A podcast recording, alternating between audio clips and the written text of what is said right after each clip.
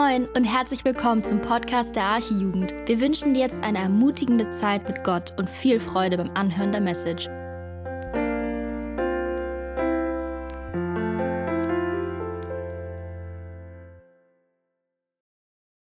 Ja, ich hoffe, das ist nicht so laut. Ich, äh, ja, schön. So ist das manchmal, so gibt es manchmal ein paar kleine Soundprobleme, aber ich glaube, jetzt hört ihr mich ganz gut, das ist ganz schön. Ähm, bevor ich anfange, ein ganz besonderer Dank äh, gilt heute ähm, von. Danke dir nochmal.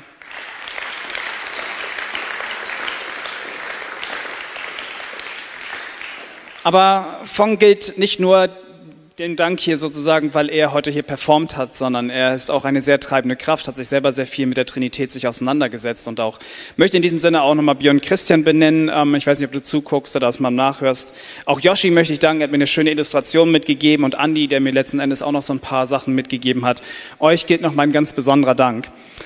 Ähm, lass uns vielleicht so anfangen, um die Trinität ein bisschen näher kennenzulernen. Wisst ihr, Jesus hatte einmal in Johannes 17, Vers 3 dort, ähm, das ist dieses hohe priesterliche Gebet, aber auch in diesem Gebet, da sagt er das Folgende, er sagt, das ist aber das ewige Leben, dass sie dich, und jetzt pass auf, den allein wahren Gott und den du gesandt hast, Jesus Christus, erkennen. Und diese Frage, die, die stelle ich dir heute. Ich stelle dir die Frage, wie gut kennst du eigentlich Gott? Und ich meine, wir sind in einer Gemeinde und in unserem Glaubensbekenntnis sagen wir schon von Herzen, ich glaube an Gott den Vater, ich glaube an Gott den Sohn Jesus Christus und ich glaube an den Heiligen Geist. Aber zugegebenermaßen eigentlich stellen wir uns Fragen. Vielleicht habt ihr auch mal solche Fragen gehabt, so eine Fragen wie zum Beispiel, warum betet Jesus eigentlich zu Gott? Er ist doch eigentlich Gott, oder? Oder wie, wie, wie, kann, wie können alle drei eins sein? Wie ist das überhaupt möglich? Und vor allen Dingen, wenn sie alle drei eins sind, jeder ist dann auch noch in seinen Person vollkommen, wie kann das sein? Und dann gibt es so weitere Probleme. Ihr kennt das bestimmt, ähm, wenn ihr mal mit Moslems auch gesprochen habt. Die glauben nicht daran, dass Jesus Christus Gottes Sohn ist. Aber übrigens, das ist jetzt nicht nur gegenüber den Moslems so, auch in unserer christlichen Welt stellt sich die Frage für viele halt, die sich sagen, gehört der Heilige Geist eigentlich überhaupt zur Trinität dazu? Und meine Frage, die ich gestellt habe, die stelle ich dir wieder. Kennst du eigentlich Gott? Und ich würde gerne mit einem Problem hiermit anfangen. Und zwar, ich glaube, dass uns allen gar nicht der, dieser Ernst dieser Lage bewusst ist. Ich meine, wir haben eben gelesen, unsere Lebensaufgabe ist es mehr oder weniger Gott, den allein wahren Gott zu erkennen. Und ich meine, die Bibel, also Gottes Wort, die zeugt in so einer wunderbaren Weise eigentlich davon, wer Gott eigentlich ist. Und die Frage eigentlich danach, ob Gott jetzt nun ein dreieiniger Gott ist oder nicht, das ist nicht einfach nur eine Frage, die du dir einfach so in der Schublade deiner Gedanken da einfach so ablehnen kannst, kannst einfach sagen, ja, ich glaube an einen dreieinigen Gott. Ich glaube, so einfach ist das nicht. Wir sind aufgefordert, Gottes Wort zu kennen und wir sind aufgefordert danach zu schauen, wer Gott wahrhaftig ist. Und übrigens so eine kleine Sache. Wir sagen ja zum Beispiel auch, wenn wir mit Moslems über, ähm, über das Evangelium reden, wenn wir mit ihnen darüber reden, wer Gott ist, Sagen wir ihnen eigentlich, wenn sie nicht an den Herrn Jesus Christus glauben, dann sagen wir ihnen, dann glauben wir nicht an den gleichen Gott. Und wenn in, der, in unserer Kirche mittlerweile auch Leute sagen, ja, ich glaube zwar, dass Gott der Vater und Gott der Sohn eins sind, aber sagen, ich glaube nicht an den Heiligen Geist, dass er mit dazugehört, will ich dir ein ernste, ernstes Wort an dich richten. Und zwar, dann glauben wir nicht an den gleichen Gott übrigens. Versteht ihr, wo das Problem liegt? Das ist ein viel tieferes Problem, als wir es eigentlich glauben.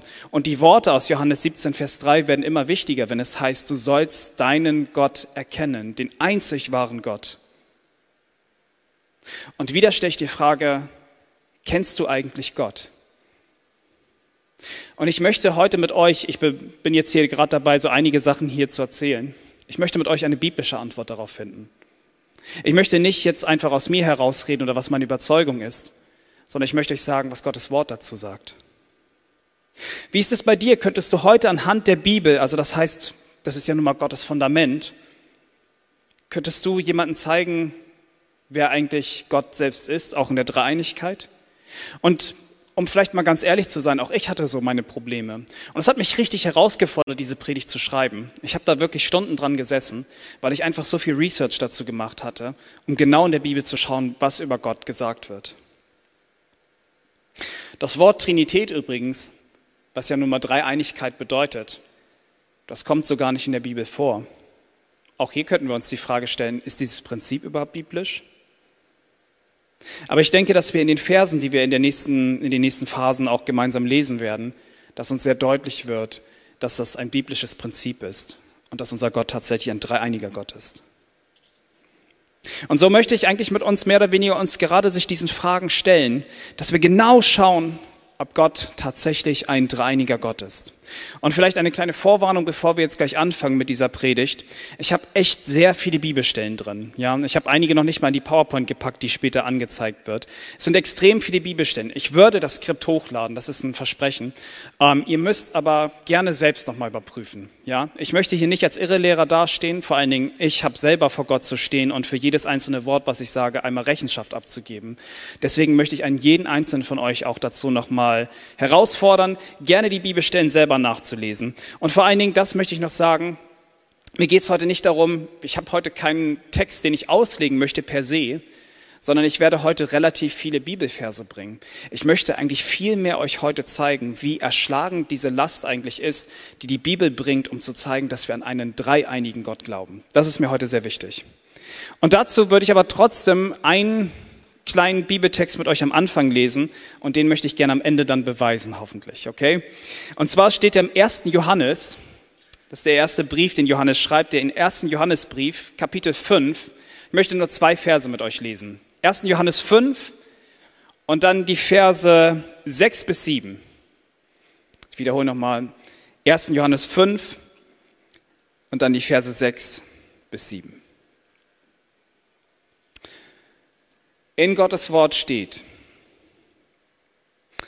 Er ist es, das ist Jesus, der durch Wasser und Blut gekommen ist. Jesus, der Christus. Nicht durch Wasser allein, sondern durch Wasser und Blut. Und der Geist ist es, der Zeugnis gibt, weil der Geist die Wahrheit ist. Denn drei sind es, die Zeugnis ablegen im Himmel. Der Vater, das Wort und der Heilige Geist. Und diese drei sind eins. Lass uns die Frage nochmal stellen, wer oder was ist eigentlich diese Trinität? Eigentlich, wie ich schon sagte, kommt dieses Wort gar nicht in der Bibel vor. Und trotzdem wissen wir nach der Trinität, Dreieinigkeit, sind dort drei Personen, die darin beschrieben werden. Und zwar Gott, der Vater, Jesus Christus, Gottes Sohn und der Heilige Geist.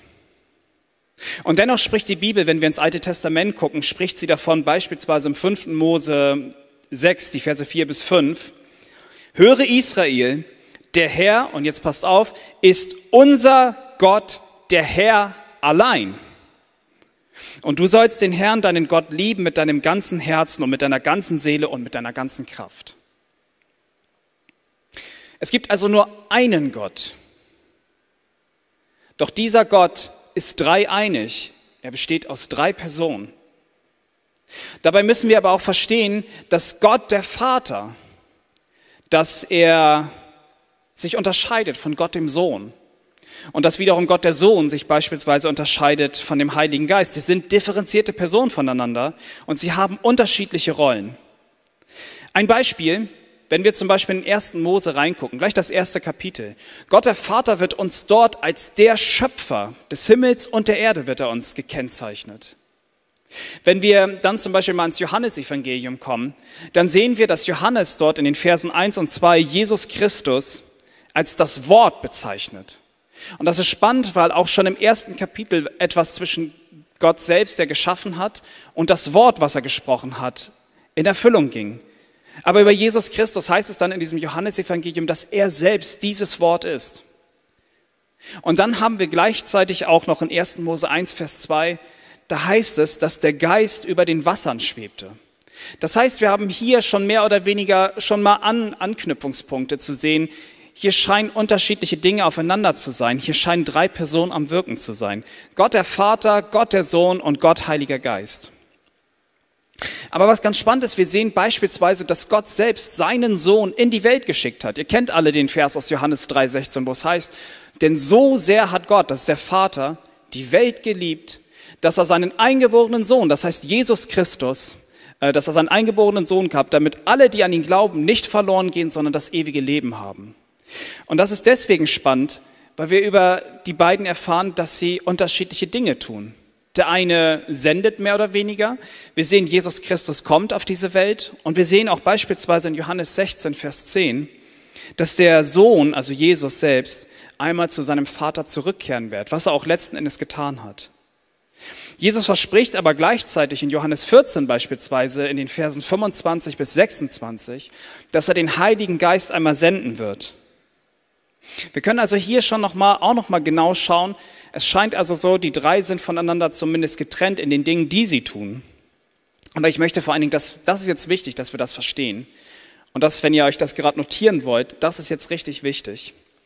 Gott der Vater ist nicht der Sohn und er ist auch nicht der Heilige Geist und er ist auch nicht einfach nur ein Teil von Gott, sondern Gott der Vater ist komplett Gott. Aber das Gleiche, und das ist schwierig zu verstehen, verstehe ich auch, wenn, da können wir gleich ein bisschen näher reingehen, Gott der Sohn ist nicht Gott der Vater und er ist auch nicht der Heilige Geist. Er ist auch nicht nur ein Teil von Gott, sondern Jesus Christus ist komplett Gott. Und der Heilige Geist wiederum ist nicht Gott der Vater, ist nicht Gott der Sohn, ist auch nicht nur ein Teil von Gott, sondern der Heilige Geist ist komplett Gott. Und wir können zum Beispiel, wenn wir in Kolosser 2, Vers 9 gucken, da steht etwas da drin, dass zum Beispiel über Jesus Christus die gesamte Fülle, also Fülle der Gottheit innewohnt. Nur, dass wir so einen Blick mal dafür bekommen, dass sie alle komplett Gott sind. Und ich möchte, bevor wir auch gleich, im, gleich mal gucken, ich habe so ein paar Illustrationen mitgebracht, ich möchte auch, dass wir das Folgende verstehen. In der Christenheit hat sich irgendwie das auch eingebläut zu sagen, der Heilige Geist ist eine Kraft. Deswegen wird häufig auch gesagt, der Heilige Geist ist keine Person, sondern einfach nur eine Kraft, die wirkt.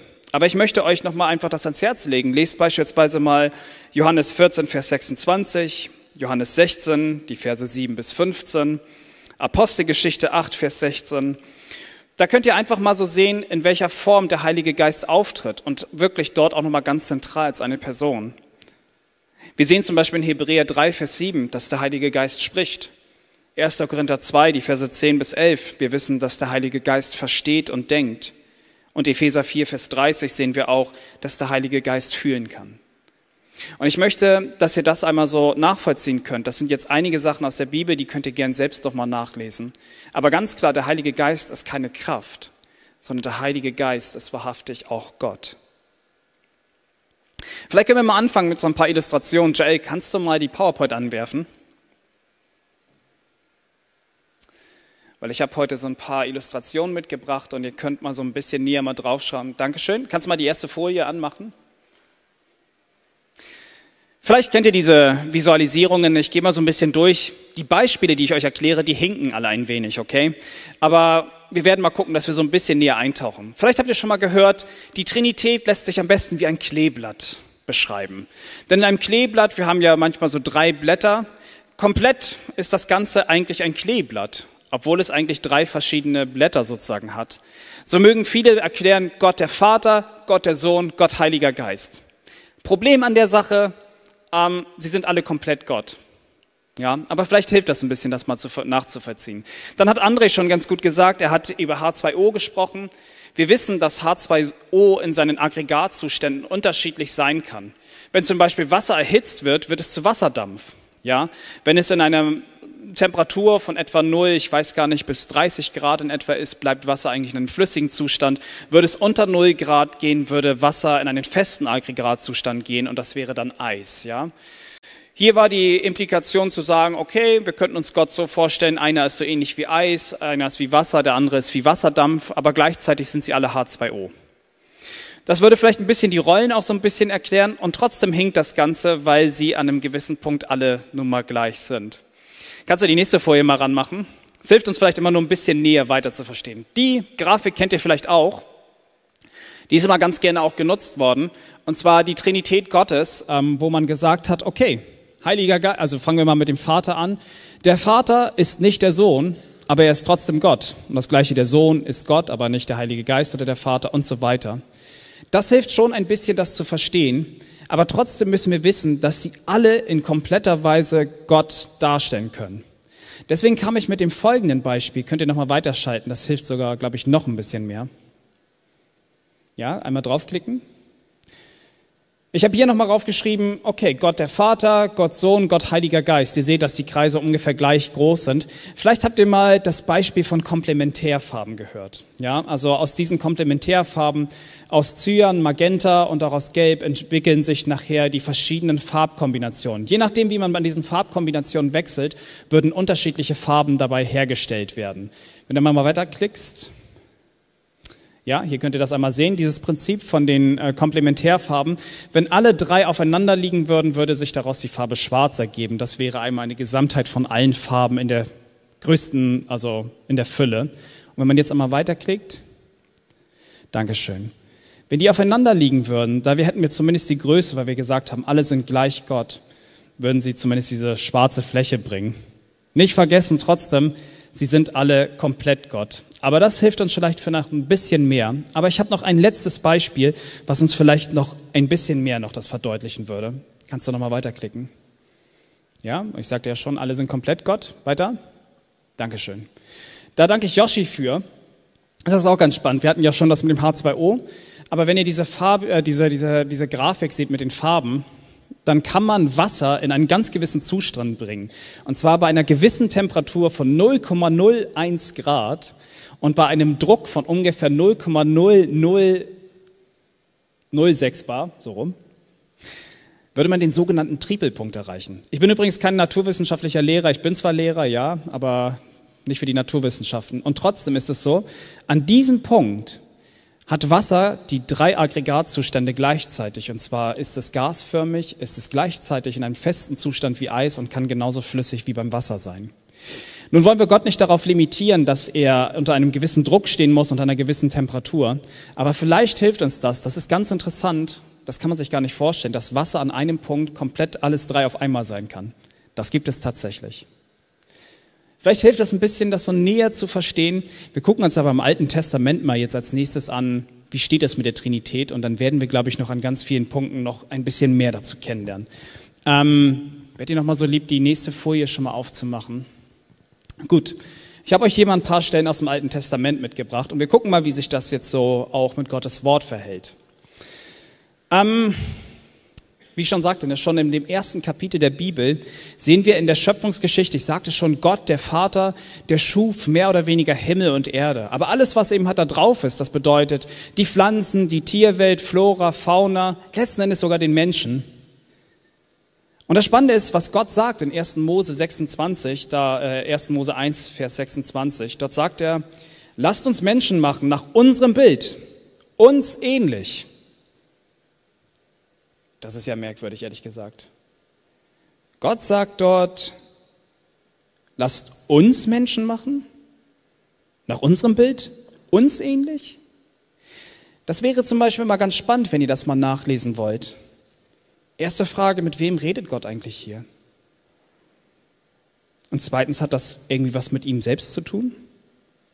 Und das Spannende ist, hier haben wir schon den ersten Hinweis darauf, dass Gott nicht nur eine einzelne Person ist, sondern dass sie im Plural tatsächlich stehen muss. Wenn Gott sagt uns, Psalm 45, Vers 8, dort heißt es, darum hat dich, o oh Gott, und jetzt hört zu, dein Gott gesalbt mit Freudenöl. Und das ist spannend. Gott hat sich selbst gesalbt.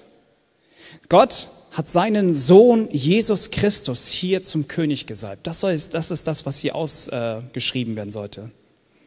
Und dann beispielsweise im Psalm 110, Vers 1, dort heißt es, ich lese einmal vor, der Herr, also Gott der Vater, sprach zu meinem Herrn, das ist hier der Sohn Jesus Christus, Setze dich zu meiner Rechten, bis ich deine Feinde hinlege als Schemel für deine Füße. Das ist schon mal spannend. Wir haben jetzt mehrere Beispiele, dass wir schon mal sehen können. Gott ist auf jeden Fall zumindest schon mal in einer Dualität. Ja, er hat zumindest schon mal zwei Personen. Das heißt, wir können zumindest schon mal Gott Vater und Gott Sohn dort mit hineinnehmen. Wir lesen auch beispielsweise im Alten Testament, kommen immer mal wieder Stellen vor, wo der Engel des Herrn vorkommt.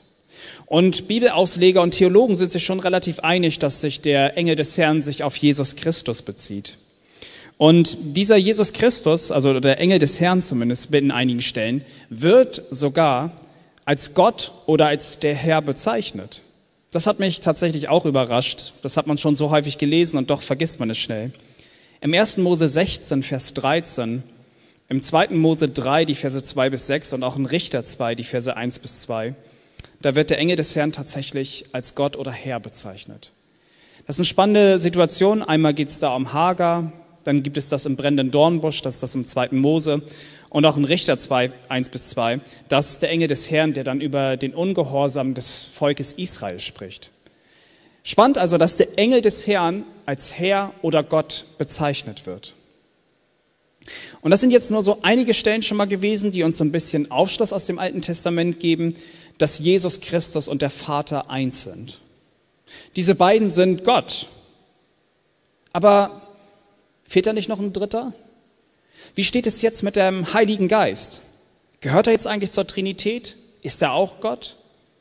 Und das Spannende ist, vor allen Dingen hilft uns das Buch Jesaja aus dem Alten Testament. Also ich möchte euch gerne heute zeigen, dass im Alten Testament sowie im Neuen Testament es genug Beweise gibt, dass wir an einen dreieinigen Gott glauben. Es ist das Buch Jesaja, was uns genau sagt, dass wir auch an einen dreieinigen Gott glauben sollten, beziehungsweise der uns schreibt und uns Aufschlüsse darüber gibt, dass wir dass es eine Beziehung gibt zwischen Gott, dem Vater, Gott, dem Sohn und dem Heiligen Geist.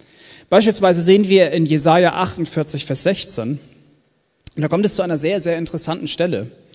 Ähm, dort heißt es, ähm, über denjenigen, den Gott besonders lieb hat, das heißt sein Sohn, da kündigt er seinen Sohn Jesus Christus an. Er ist es ja schließlich der, den der Vater lieb hat. Und er ist es auch, dessen Weg gelingen wird. Das will er dort ausdrücken. Aber in dem Vers 16, da ist es spannend, da spricht nämlich Gottes Sohn, also Jesus Christus, selbst zu dem Zeitpunkt. Und er sagt das Folgende, naht euch zu mir und hört dieses. Ich habe von Anfang an nicht im Verborgenen geredet. Seitdem, seitdem es geschehen ist, bin ich da. Also wir wissen, seitdem es geschehen ist, ist Jesus da. Und jetzt kommt ganz wichtig, hört genau zu. Und nun hat mich Gott, der Herr, also wir dürfen wissen, das ist der Vater und sein Geist gesandt. Wir sehen hier also, dass zwei den gleichen Auftrag ausführen. Wir sehen, dass Gott der Vater und gleichzeitig der Heilige Geist Jesus Christus aussenden. Und die Frage, die sich stellt, ist, warum müssen diese beiden ihn gemeinsam aussenden? Wenn wir in Jesaja 61, Vers 1 gucken, dann sehen wir Jesus Christus. Und zwar den Messias, der über seine Botschaft, wenn er einmal auf die Erde kommen wird, uns seinen Auftrag genau aufschließen wird. Er erzählt von dem Auftrag, der noch kommen wird. Er redet hier schon prophetisch, was sein wird. Und Jesus Christus sagt in Jesaja 61, Vers 1, hört genau zu, gleich am Anfang, der Geist des Herrn, des Herrschers ist auf mir. Er sagt hier, dass der Heilige Geist auf ihm selbst ist. Und spannend ist halt, wie es dann weitergeht, weil der Herr mich gesalbt hat. Und dann kommt sein Auftrag. Was soll er hier auf Erden machen? Den Armen frohe Botschaft zu verkünden. Er hat mich gesandt, zu verbinden, die zerbrochenen Herzens sind, den Gefangenen Befreiung zu verkünden und Öffnung des Kerkers den Gebundenen, um zu verkündigen das angenehme Jahr des Herrn und den Tag der Rache unseres Gottes, um uns zu trösten, alle Trauernden. Das ist der Auftrag des Messias. Er sollte hier auf diese Erde kommen und diese Dinge, die ich eben euch erzählt hatte, die sollte er tun. Er sollte hierher kommen, um die Menschheit zu erlösen. Und hier ganz klar nochmal zu sehen, der Geist des Herrn, also der Heilige Geist selbst, ist auf Jesus. Oder in anderen Worten nochmal ausgedrückt, der Heilige Geist ist nun durch Gott, dem Vater selbst, auf Jesus Christus. Diese drei haben anscheinend eine Verbindung zueinander in diesem Moment. Und Jesus würde diese Dinge nicht tun, wenn nicht der Heilige Geist auf ihm jetzt liegen würde, weil sie nämlich gemeinsam als eine Dreieinigkeit gemeinsam hier arbeiten werden. Und ich meine, das war jetzt ein bisschen so das Alte Testament. Das sind nur ein paar Ausschnitte. Es gibt noch viel mehr. Ich habe euch da ein paar Sachen aufgeschrieben. Aber lasst uns noch mal gucken, wie verhält es sich jetzt eigentlich mit dem Neuen Testament? Und da ist tatsächlich die Beweislast echt erschlagen. Es gibt richtig viel dazu. Ähm, vielleicht könnt ihr die Folie noch mal die nächste machen. Sehr cool. Ähm, vielleicht ist es ein bisschen zu klein. Vielleicht könnt ihr das ganz gut lesen. Das ist nur ein Ausschnitt. Ja, das ist nur ein Ausschnitt, um zu gucken, wie sieht das eigentlich im Neuen Testament aus. Ich meine, das Spannende ist, wir haben eben gerade diese Stelle aus Jesaja 61, Vers 1 gelesen. Wer ein bisschen sich in der Bibel auskennt und auch sich mit den Evangelien auskennt, der weiß, dass in Lukas 4, in den Versen 18 ähm, bis 19, da hält Jesus Christus diese Schriftrolle plötzlich in der Hand. Und in dem Moment liest er diese Stelle und weiß halt, das geht jetzt um seinen Auftrag, um das, was er tun wird. Und er liest über sich selber noch einmal, der Geist des Herrn ist auf mir. Das ist echt spannend, weil hier das Alte und das Neue Testament auf einmal mit, miteinander verschmelzen, weil plötzlich Jesus Christus tatsächlich auf diese Erde gekommen ist. Aber ihr kennt auch diese berühmte Stelle, bevor Jesus seinen Dienst angefangen hat in Matthäus 3 und dann in den Versen 16 bis 17. Da kennt ihr das. Jesus Christus ist getauft worden. Und als er getauft worden ist, ich lese euch das nochmal vor, in den Versen 16 bis 17 steht das folgende. Und als Jesus, also Gottes Sohn, getauft war, stieg er sogleich aus dem Wasser und siehe, da öffnete sich ihm der Himmel und er sah den Geist Gottes, das ist der Heilige Geist, sah er wie eine Taube herabsteigen und auf ihn kommen. Und siehe eine Stimme, von wo kam sie? Sie kam vom Himmel, es war Gott der Vater, kam vom Himmel, die sprach, dies, das sagt er selber, ist mein geliebter Sohn, an dem ich wohlgefallen habe. Das ist so faszinierend. In einer Stelle auf einmal sehen wir plötzlich die Trinität miteinander zusammenarbeiten. Wir sehen den Sohn, der seinen Dienst beginnen wird, der getauft wird. Wir sehen den Heiligen Geist, der herunterkommt wie eine Taube. Und wir sehen gleichzeitig Gott, den Vater, der seinen Sohn Jesus Christus in diesem Moment bestätigt. Das Spannende ist halt so, diese drei arbeiten hier gemeinsam in einer Harmonie zusammen. Sie handeln gemeinsam und das ist echt aufschlussreich, wenn wir jetzt weitergehen für die Trinität. Ich frage dich nochmal, wer von diesen dreien ist eigentlich jetzt Gott? Ist es der Vater, ist es der Sohn oder ist es der Heilige Geist? Und ich hoffe, deine Antwort ist jetzt mittlerweile schon, alle drei sind Gott. Und ich meine, das Neue Testament hat, ist wirklich voll mit Stellen, die davon zeugen. Und die folgenden Bibelstellen beispielsweise, ich habe sie euch da aufgeschrieben. Zum Beispiel sehen wir in Philippa 1, Vers 2, müsst ihr selber nochmal nachprüfen, guckt gerne nach. Da wird Gott, der Vater, als Gott bezeichnet. Wir sehen aber auch zum Beispiel dann in Titus 2, ähm, Vers 13, ähm, sehen wir halt auch, dass Jesus Christus, Gottes Sohn, selbst als Gott bezeichnet wird. Oder wir lesen auch zum Beispiel in ähm, Johannes 20, Vers 28, da ist Thomas, sein Jünger, der nochmal ganz klar bekennt, dass Jesus Christus sein Gott und sein Herr ist.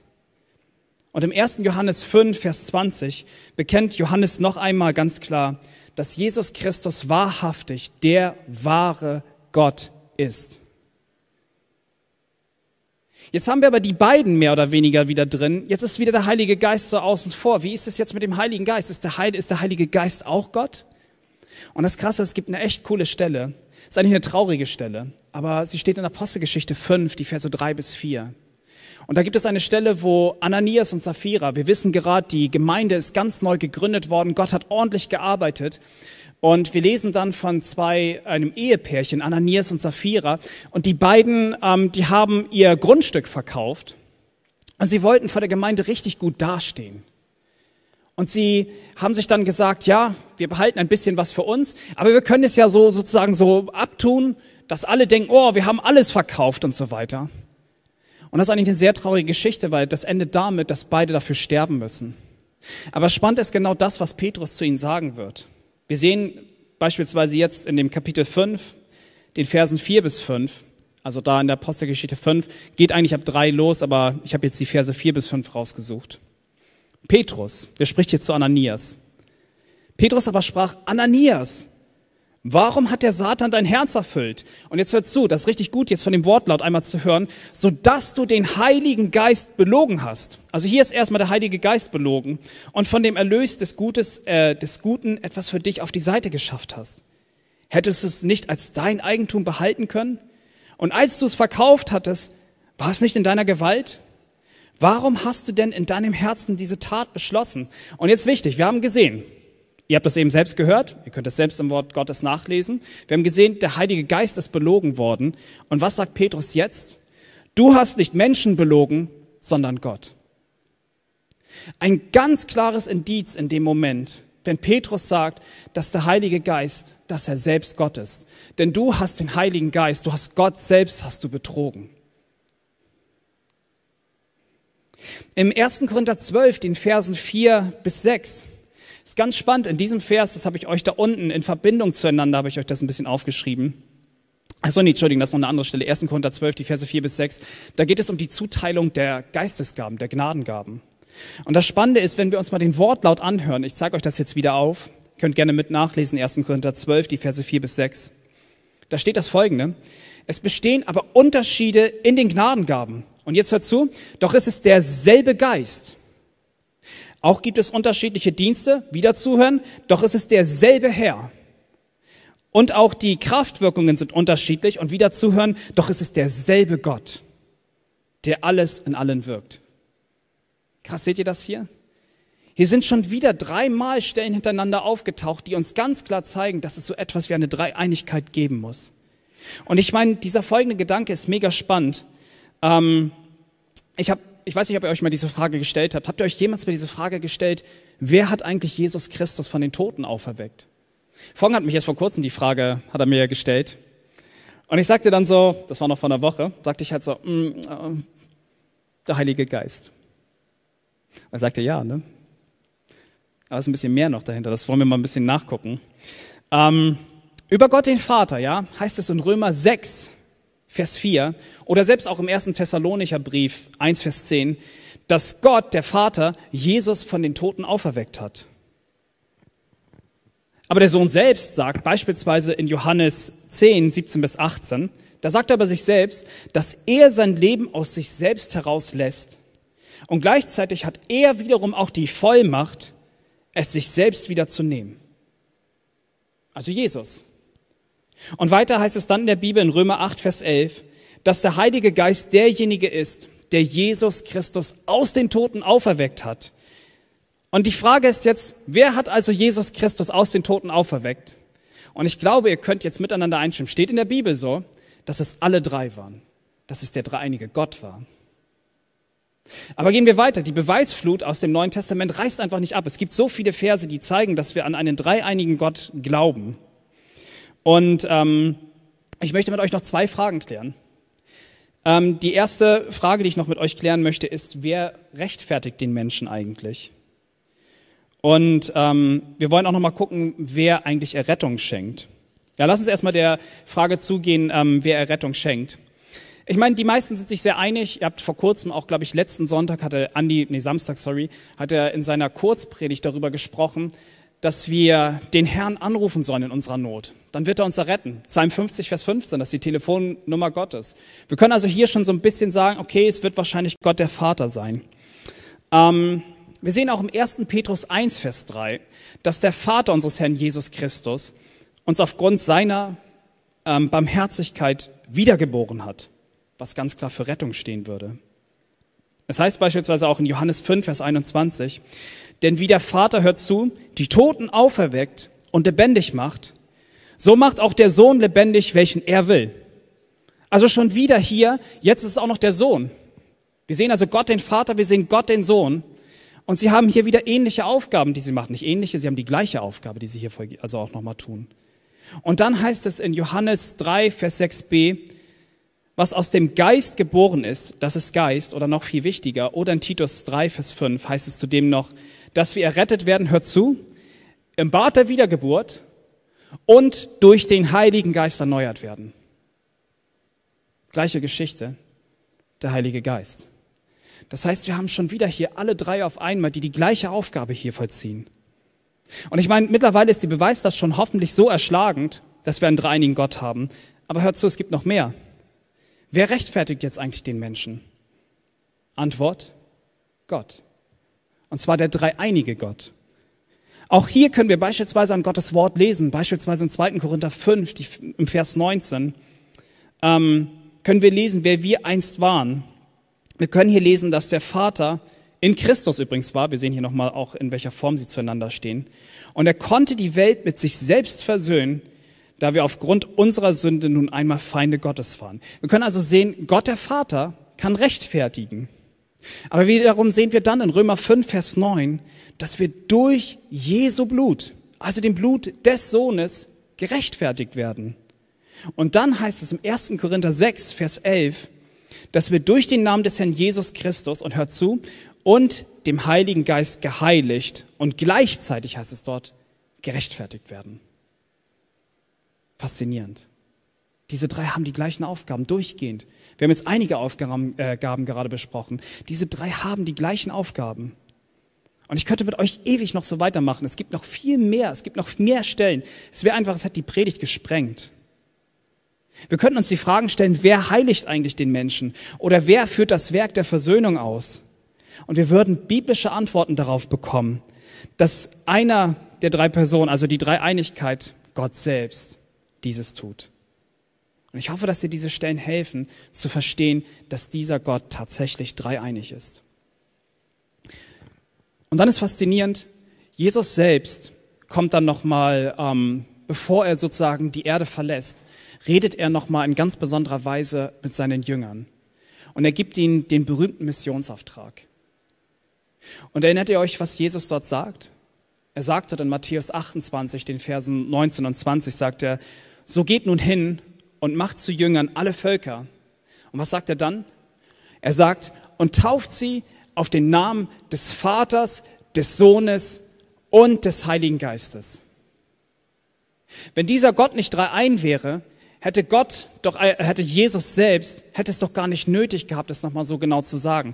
Aber viel schöner ist es, dass es Jesus Christus so wichtig war, dass er nicht nur sagte, tauft sie auf den Namen des Vaters, Jesus Christus war es so wichtig, weil er wusste, weil sie in einer Dreieinigkeit bestehen, dass er sagte, tauft sie auf den Namen des Vaters, des Sohnes und des Heiligen Geistes. Und das möchte ich euch auch noch mal so zu Herzen einfach bringen, dass das nicht nur einfach einfach so dahingesagt ist. MacArthur beispielsweise sagte, dass diese Taufformel für uns wichtig zu verstehen ist, dass wir es mit einem dreieinigen Gott tatsächlich zu tun haben. Da ist ein Name für diese drei Personen, und zwar Gott selbst. Und dann zum Abschluss des zweiten Korintherbriefes, da sagt der Apostel Paulus auch noch mal etwas sehr bemerkenswertes. Dort sagt er im Vers 13, hört noch mal genau zu, die Gnade des Herrn Jesus Christus, wir haben Jesus hier, und die Liebe Gottes, des Vaters, und die Gemeinschaft des Heiligen Geistes sei mit euch allen. Amen. Und das sind wunderschöne Abschlussworte, die Paulus hier findet. Paulus sagt uns hier noch einmal ganz deutlich, dass wir einmal die Gnade des Herrn Jesus Christus erleben sollen. Das wünscht er uns von ganzem Herzen. Er sagt aber auch gleichzeitig so, dass ihr nochmal die Liebe Gottes in euch erfahrt, dass es noch einmal so richtig durch eure Herzen geht. Und stärkt euch da drin in der Gemeinschaft, die der Heilige Geist uns gibt. Das wünsche ich uns übrigens auch dass wir den dreieinigen Gott so kennenlernen. Zum Schluss vielleicht, als ich so damals anfing, diese Predigt zu schreiben, ich kann euch sagen, ich war völlig überfordert. Ähm, ja, ich, ich, ich, ich habe immer bekannt, ich glaube an Gott, den Vater, Gottes Sohn und auch an den Heiligen Geist. Aber die biblischen Wahrheiten ordentlich zu kennen, und damit Gott wahrhaftig zu erkennen, so wie wir das im Johannes 17, Vers 3 gesehen haben, das sind zweierlei. Ich möchte uns alle herausfordern, das gilt nicht nur dir, das gilt mir genauso, dass wir uns damit beschäftigen, dass wir diesen einen einzig wahren Gott näher kennenlernen werden, dass wir ihn erkennen möchten. Es ist unsere Lebensaufgabe nach Johannes 17, Vers 3, dass wir den einzig wahren Gott erkennen und ich möchte dich herausfordern, ganz praktisch. Ja, ich habe heute keine Implikation in, der Sinne, in dem Sinne, das sagt uns der Text hier, sondern ganz praktisch möchte ich dich herausfordern, deine Bibel zu lesen. Ich würde dich gerne herausfordern, das Skript auch nochmal zu downloaden und dann genau selbst für dich das nochmal nachzulesen. Aber ein Stück weit möchte ich das Folgende sagen. Gott ist einfach zu hoch, dass wir ihn fassen könnten. Gott ist einfach viel zu hoch und ehrlich gesagt, meinen Verstand übersteigt er jeden Tag aufs Neue. Aber es ist schön, diesen Gott näher kennenzulernen. Ehrlich gesagt bin ich froh, dass wir an einen dreieinigen Gott glauben. Weil rein menschlich, ich habe euch versucht, das in den, Implik in den, äh, in den äh, Visualisierungen zu zeigen. Es ist schön, dass ich euch jetzt nicht hundertprozentig alles genau erklären konnte. Es zeigt aber gleichzeitig für mich eine ganz besondere Sache. Es zeigt für mich, dass er Gott ist. Etwas, was mein Verstand nicht fassen kann. Ihr kennt diese einfache Mathematikaufgabe. Einmal eins mal eins ist trotzdem immer noch eins. Ich bin kein Mathematiklehrer, deswegen kann ich es euch auch nicht erklären. Aber selbst Mathematiklehrer haben mit dieser Aufgabe eine Schwierigkeit. Also spannend halt so, dass wir an einen dreieinigen Gott glauben. Zum Abschluss möchte ich euch diese Bibelstelle, die ich am Anfang vorgelesen habe, euch nochmal ans Herz legen. Klar ist diese Bibelstelle in, den, in der Vergangenheit viel diskutiert worden, aber ich halte sie für wahr und sie sollte in Gottes Wort stehen. Das ist die Stelle aus 1. Johannes 5, die ich eben schon sagte. Ich würde dir gerne mal einfach das ans Herz legen, vielleicht heute, vielleicht morgen. Lies mal 1. Johannes 5, weil es ein sehr wichtiges Kapitel ist. Alles natürlich ist in der Schrift wichtig. Aber in diesem Kapitel geht es in ganz besonderer Weise darum, wer Jesus Christus ist. Es geht darum, dass wir den Herrn als unseren Erlöser anerkennen sollen. Wir sollen in der völligen Erkenntnis dazu kommen, dass der Herr Jesus Christus der Herr ist. Aber damit wir diese Dinge erkennen können, brauchen wir auch genauso den Heiligen Geist, der letzten Endes Gott bzw. Jesus verherrlichen wird. Und deswegen, ich lese nochmal vor in 1. Johannes 5, die Verse 6 bis 7, steht auch das Folgende. Er ist es, also Jesus Christus, der durch Wasser und Blut gekommen ist. Jesus, der Christus. Nicht durch Wasser allein, sondern durch Wasser und Blut. Und der Geist ist es, der Zeugnis gibt, weil der Geist die Wahrheit ist. Denn drei sind es, die Zeugnis ablegen im Himmel. Der Vater, das Wort, also Jesus und der Heilige Geist. Und diese drei sind eins. Und wie wir eben schon vorhin gehört hatten, die bei der Taufe Jesu, da gab Gott der Vater Zeugnis darüber, dass Jesus Christus sein Sohn ist, an dem er wohlgefallen hat. Wissen, dass der Geist herunterkam wie eine Taube. Aber das Wasser, von dem Johannes hier spricht, das steht für die Taufe, die Jesus Christus durchgemacht hat. Weil bei dieser Taufe bestätigt worden ist, dass er wahrhaftig Gottes Sohn war. Das hat Gott, der Vater, selbst gesagt. Aber Jesus wurde nicht nur durch das Wasser bestätigt, Jesus wurde auch durch das Blut bestätigt.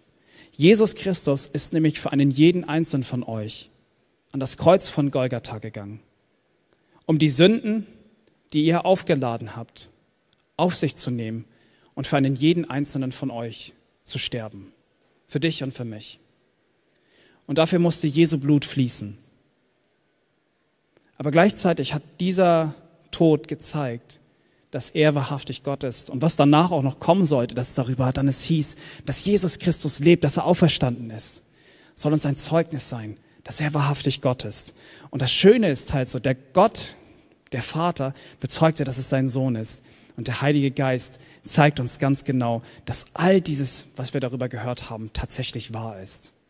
Und ich möchte gerne, dass wir nochmal das genau verstehen. Diese drei arbeiten miteinander zusammen.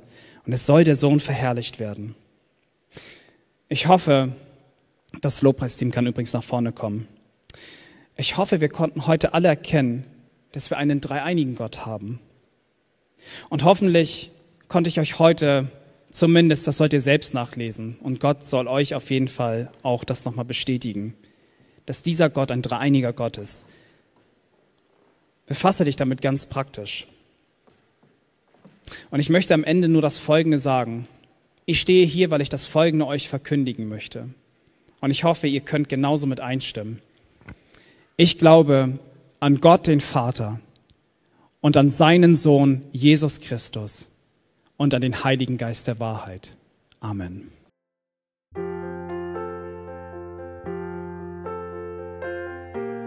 Wir freuen uns, dass du heute mit dabei warst. Wir als Archijugend sind fest davon überzeugt, dass Gott auch heute durch sein Wort spricht und hoffen, dass du ihn durch diese Predigt besser kennenlernen konntest. Weitere Beiträge von uns findest du auch auf unseren Social-Media-Kanälen oder unter archijugend.de. Bis dann, tschüss!